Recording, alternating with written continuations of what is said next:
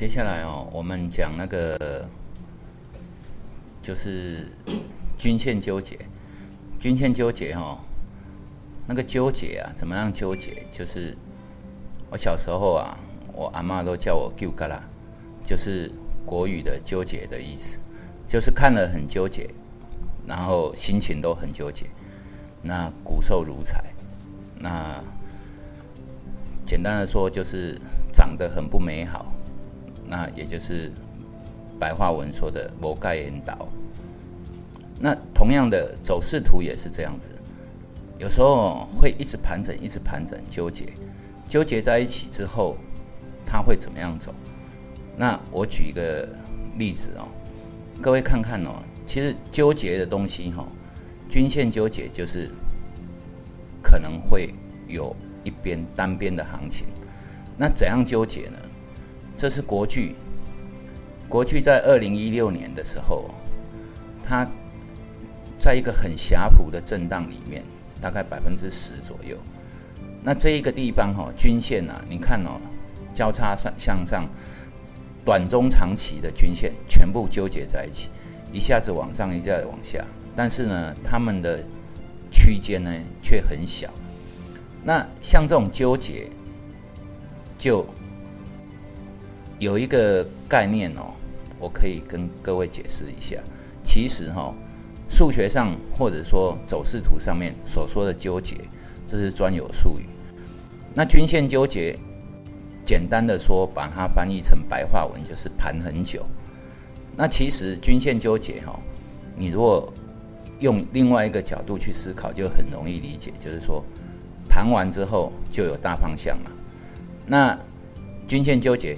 就是盘整的一个概念，也就是说，我们在看走势图的时候啊，当它均线陷入纠结的时候，它就是一个盘区。那盘整之后一定会有方向，这个是不变的道理嘛？只是方向不知道往上或往下。那也就是说，我们去侦测这个均线纠结，它只是告诉我们这里是一个盘区，所以讲的好像。很高深莫测，其实简单的说，就是盘区的概念。那均线纠结，纠结之后呢，怎么办？我们呢配合通道，什么通道？譬如说啊，那个 Bollinger Band，就是呃，中文翻译叫什么？呃，那个保利加通道。那它会收敛，收敛完之后，因为纠结，纠结就是它的震荡越来越小，volatility 越来越小。那当它往一边倾斜的时候，那个那个什么保利加通道就会发散。那也就是说，我们在做这种均线纠结的时候，通常要有一个驱动点，驱动点就是一个 channel，就是一个通道。那那一个通道呢？基本上在这个区间它是碰不到的。那这要选择什么通道？有一些人是用保利加通道，然后也有人用股票箱，也有人用是一个一般的 channel，就是呃均线，比如说长期均线上下加两个 ATR，或者是说呃两个标准差，就是这种概念。那你给它一个驱动，就是它到底往上往下发动。那这个国剧呀，在发动之前，它都有纠结过。纠结之后，它这是减资，然后纠结之后，压压压压，就是盘完一定有方向。那像这个地方，短期跟中期的均线也纠结在一起，所以所谓的纠结，你看哦，这个地方哦，也算是纠结，对。那纠结的数学定义哦，就是短期、中期、长期，那它在一个区间里面震荡，那这个均线在里面重复的上上下下，然后必须经历过多久的时间？譬如说，在十五天啊、二十天之内，这三条均线都落在一个小区间里面，这个就是纠结的数学定义。那没有什么高深莫测的东西，其实就是盘完了，你该有方向了，就是这样。那方向就是往哪边突破，那一边就是方向。譬如说，像这种盘完了之后往上突破，上面就是它它的方向。那接下来呢？你看国巨在这三百五的时候，也是纠结在一起，有没有纠结了好久？它是往下突破，所以它就有一个从三百三、三百四这里跌到两百五，跌了三四十帕。那这个就是方向。那我再举一个例子哦。为什么我喜欢用国国巨啊、玉金光啊这种？因为它的振幅够大，然后也是我。最专注的做这两次。那你看玉金光在发动之前哦，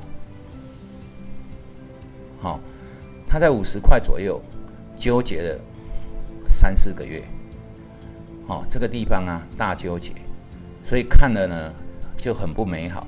可是很不美好之后，要是它往一边倾斜，那就爆发了，好，这个就是所谓纠结。那我给各位看一下前阵子那个。呃，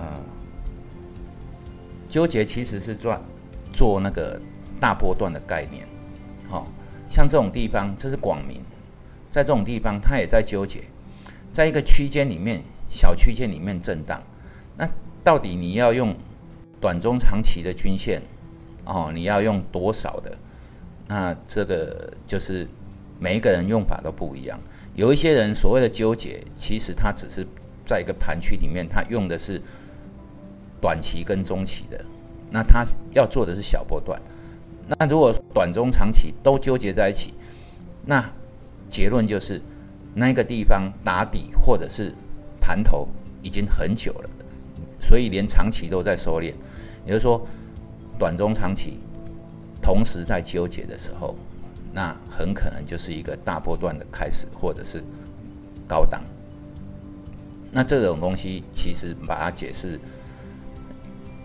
也就是说，盘完就一定有方向啊！这种，如果我跟你讲盘完就有方向，这就是废话，所以一点都不显显不出我们的专业能力。但是我跟你讲均线纠结，你就会觉得我们好厉害。其实概念是一样的，所以听到人家讲均线纠结啊，这个就是盘区，没什么。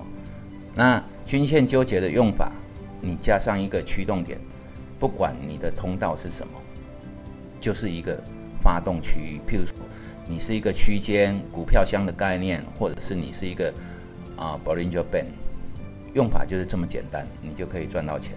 而且，通常盘完盘的时间越久，它走的时间有方向的时间会走得越长。好，这个大概金融市场都是这种类似的一个历史。演变，那均线纠结就讲到这里。